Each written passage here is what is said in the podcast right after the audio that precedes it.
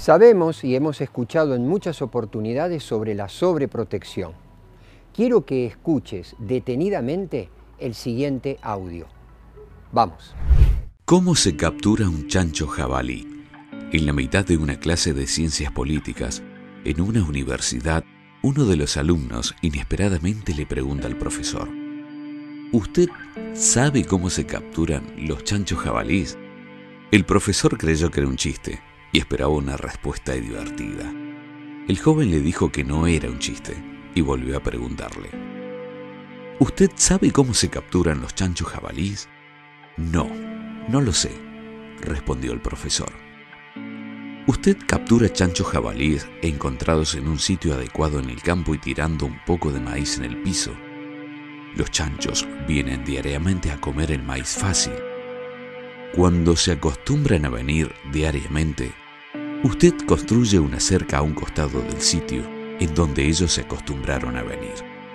Cuando se acostumbran a la cerca, ellos regresan a comer el maíz y usted construye otro al lado de la cerca. Ellos vuelven a acostumbrarse y regresan a comer. Usted poco a poco, va instalando los cuatro costados del cercado alrededor de los chanchos jabalíes, dejando solo una puerta en el último lado.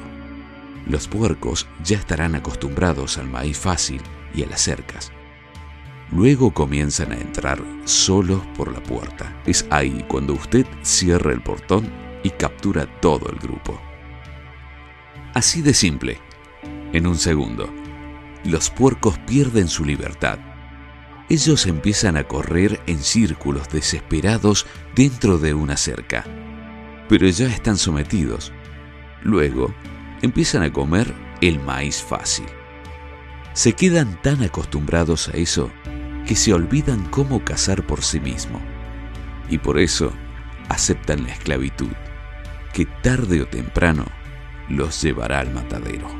Esta dinámica del sobreprotegido y el sobreprotector se retroalimentan mutuamente.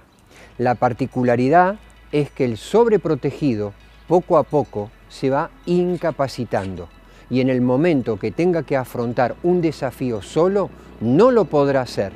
Tendrá que recurrir entonces a la violencia, que es lo que generalmente hacen cuando no reciben la ayuda que esperan.